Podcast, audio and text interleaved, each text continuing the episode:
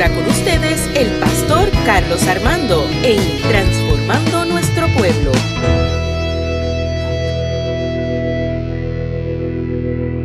Quiero que busquen sus Biblias el Evangelio, de Mateo. El Evangelio de Mateo. Y voy a hacer breve, voy a hacer una, reflexión breve solamente de, de tres horas.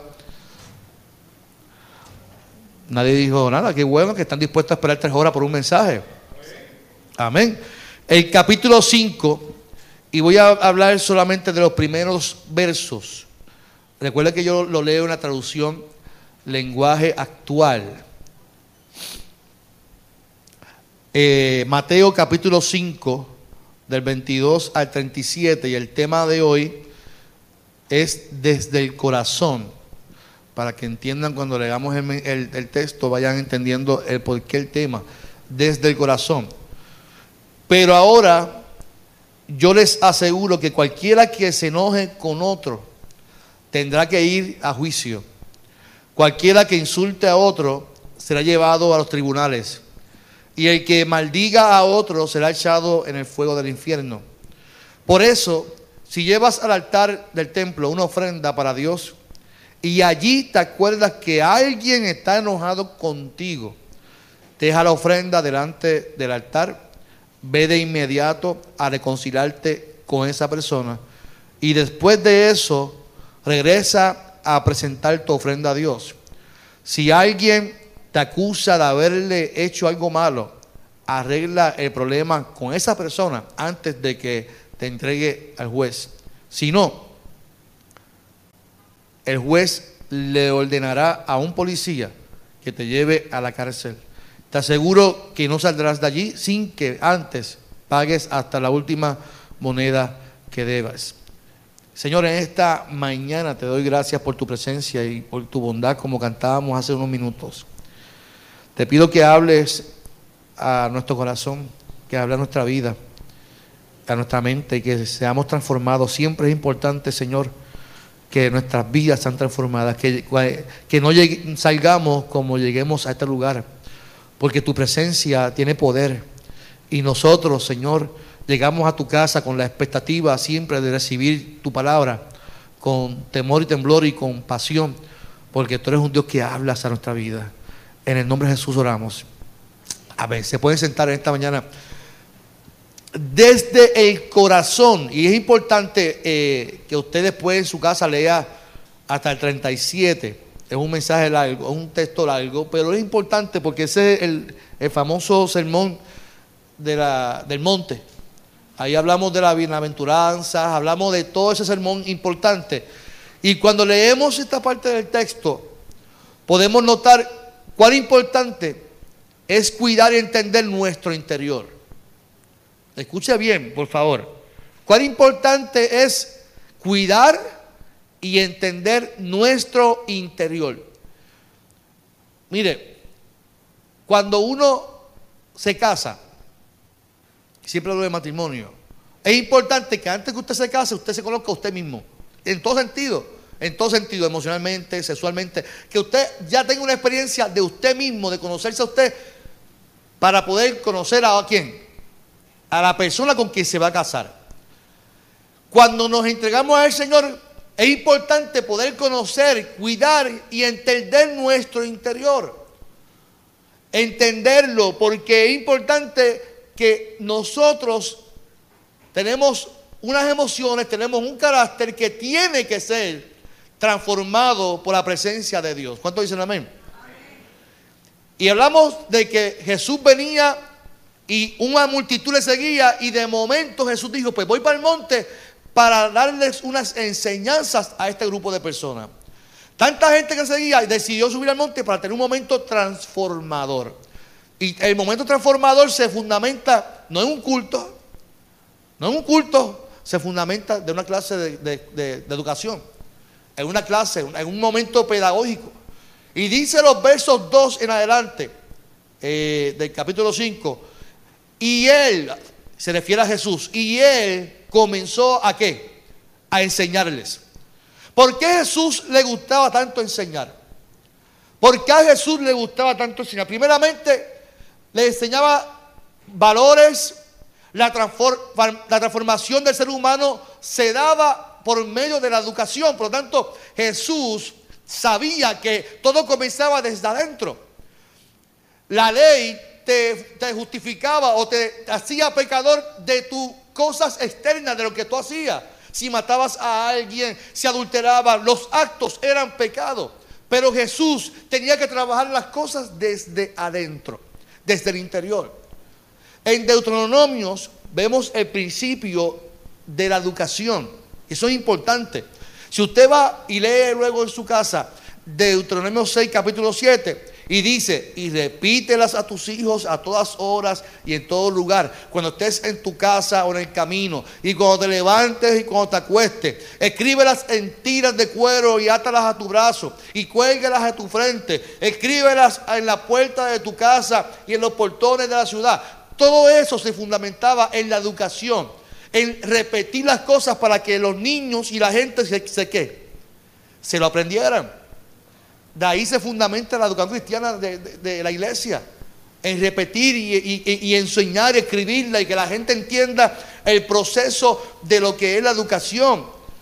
Y estas eran estrategias de educación utilizando la repetición de los valores que se querían inculcar en aquel tiempo.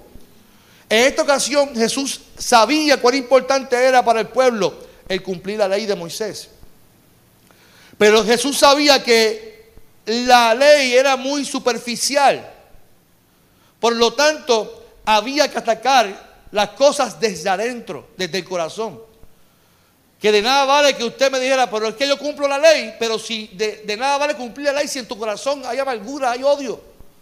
De nada valía que tú dijeras que cumplía la ley si no podías hacer justicia en un pueblo. Por eso Jesús ataca el interior.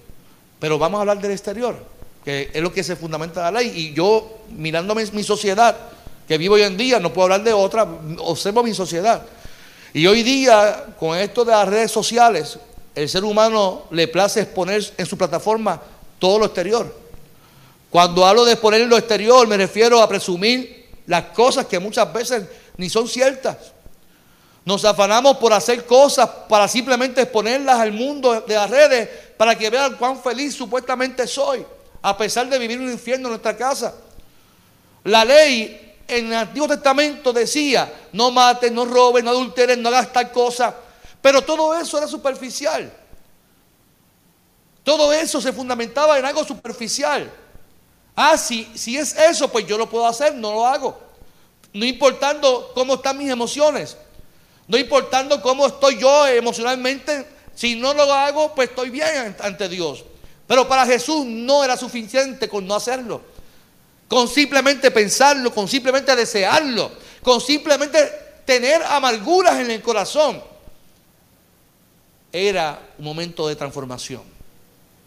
Jesús sabía que existían allí personas cuando se reunió en el monte que no mataban con espada, pero dentro de su corazón había tanta amargura que mataban con la lengua. Jesús sabía que había gente que no adulteraban teniendo intimidad con otra mujer o con otro hombre, pero sus deseos de lujuria, deseando actos en contra de su pareja. Y Jesús hablando sobre el coraje también. Así que no se fundamenta en lo superficial, se fundamenta en lo interior. Y Jesús dice, si llevas al altar del templo una ofrenda para Dios, y allí te acuerdas de que alguien está enojado contigo. O sea, vamos a, vamos a. Hay gente que quiere ver el culto estando aquí en, Facebook. Usted va de camino, de momento dice, ay, me acordé que alguien está enojado conmigo. Y no te bien lo que dice el texto. No es que usted esté enojado con una persona. Es que alguien está enojado contigo. Porque muchas veces decimos, pero es que yo no tengo problema con nadie, no. Pero posiblemente tú hiciste algo que alguien se enojó contigo. alguien y le hiciste daño emocionalmente, a alguien laceraste, dice, y si vas de camino y te das cuenta de que alguien se sintió contigo, porque, oiga, es una, realidad, la gente se sienta a veces con tus comentarios. Yo tengo que pedir perdón muchas veces. En estos días le pedí perdón a, varios hermanos porque sé que lo que hice no estuvo bien. Y no tengo problema con hacerlo. Sin embargo, a mí me enseñaron, tú como pastor nunca pidas perdón, nunca esto, porque creamos que el ser pastor es, perfección. No, no, no, los pastores también cometemos muchos errores. Y si tú te das cuenta que de camino a dar tu mejor adoración al Señor, que es la ofrenda, a alguien tú le hiciste daño, pues dice, ve de inmediato a reconciliarte con esa persona y después de eso, regresa a presentar tu ofrenda a Dios. Y esto denota lo importante que es para Dios las relaciones interpersonales. Y vuelvo y repito, usted puede pelear conmigo y decir que no, pero ahí nos damos de cuenta nuevamente que la salvación no es individual, puede ser personal. Que para Dios y para Jesús era importante tu intimidad con otras personas también y las buenas relaciones interpersonales de los demás. Que es importante la convivencia en paz y amor entre los hermanos de la iglesia. Que de nada vale que cumplamos unos requisitos si no nos dejamos moldear por el Espíritu Santo de Dios. ¿Cuánto dicen amén? Por lo tanto, hay que trabajar lo interior. Diga conmigo lo interior. Hay que trabajar muy, muy bien lo interior. Ante una sociedad que solo mira lo de afuera Dios se enfatiza en lo de adentro. Por eso observo, veo y nada me sorprende a mí. Yo he visto personas que con manifestaciones, yo, yo, llevo años en el Evangelio y veo, he visto personas con manifestaciones, pero cuando conozco su interior hay tanta amargura, tantos problemas eh, matrimoniales, tantas cosas, que muchas veces las mismas manifestaciones que hacen las hacen como un tape para esconder sus problemas que tienen con sus familias, con sus matrimonios. El mirarnos para, por dentro es una ventaja. Escuche bien, el mirarnos por dentro, la introspección es una ventaja, iglesia. El hacernos una introspección nos hace ver cuán vulnerables somos en querer demostrar una cosa que no somos por simple hecho de que piense que estamos bien. Por eso es bueno uno mirarse por dentro. El mirarnos por dentro nos lleva a vivir una vida feliz porque tu vida no se basa en querer cumplir simplemente unos requisitos para estar bien con Dios, sino que Dios mira más allá. Él mira desde el corazón. ¿Cuánto dísame por eso? Por lo tanto, cuando yo observo mi vida hacia adentro, pues eso me hace feliz. Porque Dios no quiere que yo simplemente quiera aparentar algo, Él quiere que yo esté bien en totalidad en mi vida íntegra ante Dios. Él no simplemente quiere que yo esté bien eh, físicamente. Él no quiere que yo simplemente dé mi ofrenda y ya. Él no quiere que yo venga al culto y ya. Él no quiere que yo dé mi diezmo y ya. Él no quiere que yo venga y levante mis manos y ya. Él no quiere solamente eso. Él quiere que yo trabaje mi vida interior, desde el corazón. ¿Y cuál es importante para Dios? Que yo esté bien. Porque Él quiere que yo esté estable.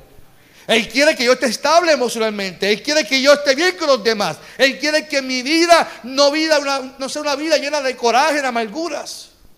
Por eso Jesús le dice al joven rico. Y el joven rico fue que comenzó la conversación y le dice, Fernando, ¿qué tengo que hacer para alcanzar la vida eterna? La salvación, para irme a pasear contigo. Los diez mandamientos. Ah, Sacho. Él hizo, mira, mira, golpe en el pecho. Digo, Sacho, eso lo cumplo, mira, ahí, al pie de la letra. Eso es lo superficial. No mato, no robo, no hago esto, no hago esto. eso lo cumplo al pie de la letra. Ah, pues si eso lo cumples al pie de la letra, pues como tú tienes tanto dinero, vende lo que tienes y dáselo a los pobres. Que eso fue lo que hizo Bernabé en la iglesia primitiva vendió lo que tenía, se lo dio a los apóstoles, vamos a que todos tengan las cosas en común. Eso se llama justicia. Eso se llama justicia, eso, ese es el reino de Dios. Así que Jesús estaba rompiendo un esquema superficial para que él entendiera que él, a pesar de cumplir la ley, en su corazón había todavía qué? Había celos, había rencor, había cosas que tenía que trabajar para poder ser justo con la gente. Yo imagino, si ese rico era boricua, ¿Qué? ¿Que ellos no se ganaron eso, eso me lo gané yo. Que esos chavos me lo gané yo, que, que, trabajen. Como mi mamá que me decía, el que, el que no trabaja no come. Así me decía. Así que yo tengo que trabajar en mi casa. Porque el que no trabaja no comía. Ahora trabajo mucho, parece, ¿verdad? Porque conmigo como, como demente. Así que es importante trabajar el interior. Entonces Jesús lo, lo confronta y le invita a que viva sanando su corazón. Ven cómo volvemos nuevamente al corazón con este joven rico, a lo adentro.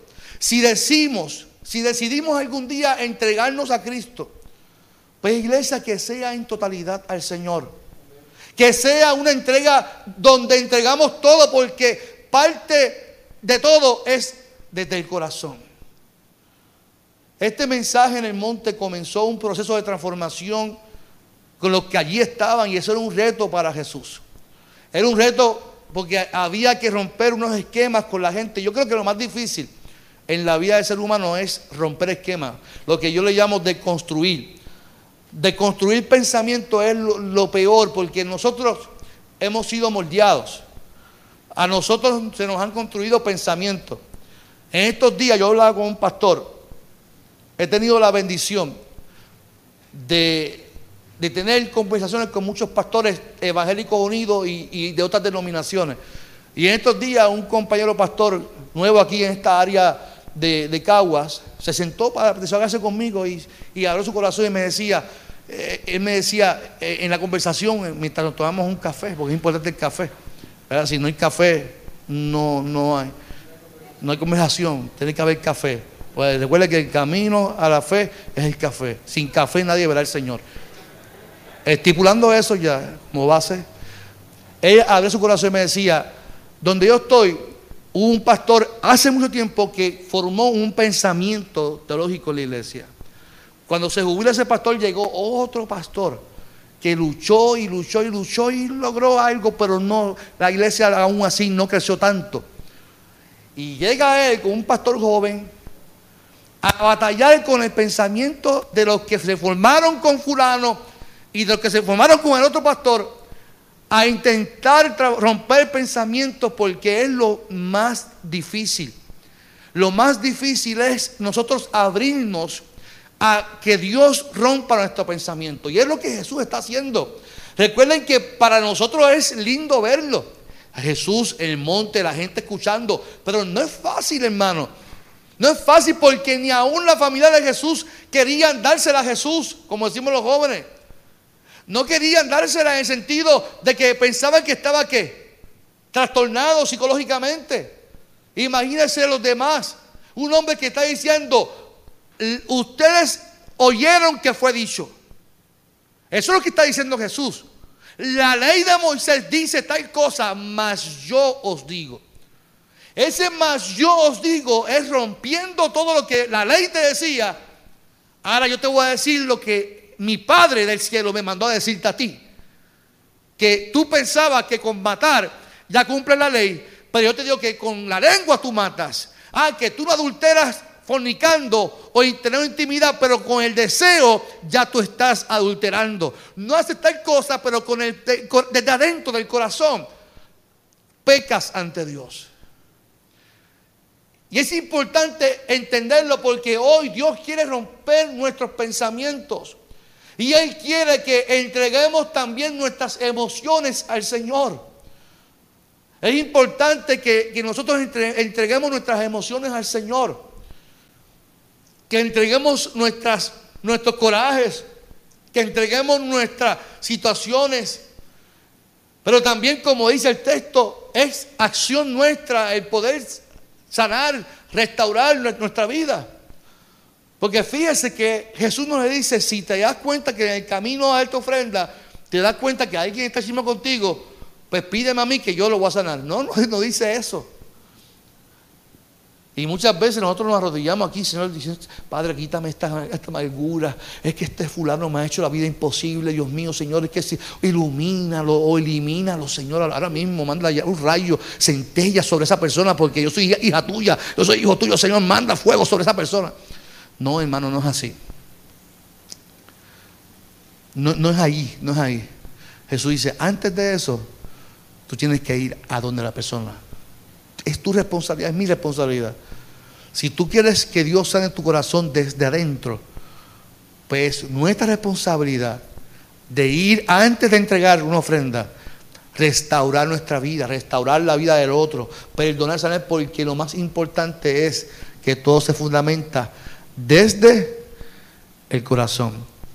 Por lo tanto, entreguemos hoy el corazón y que Él continúe la obra que comenzó en nosotros. Amén. Yo te invito a que cierres tus ojos en esta mañana del Señor.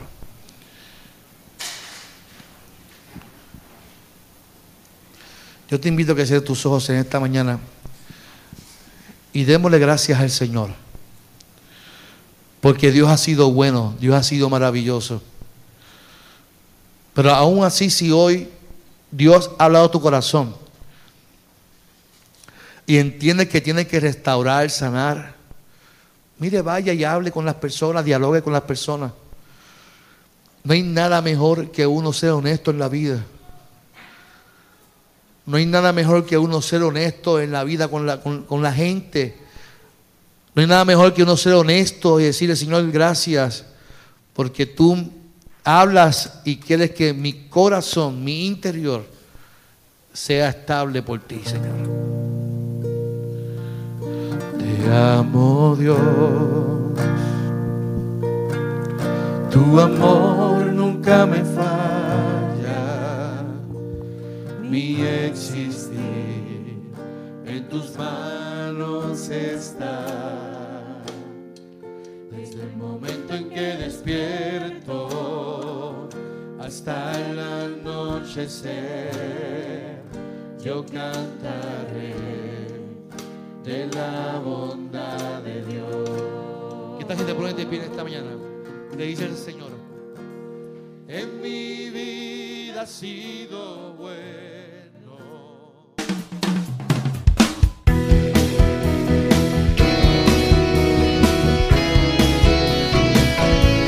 Esto fue Transformando Nuestro Pueblo con el pastor Carlos Armando.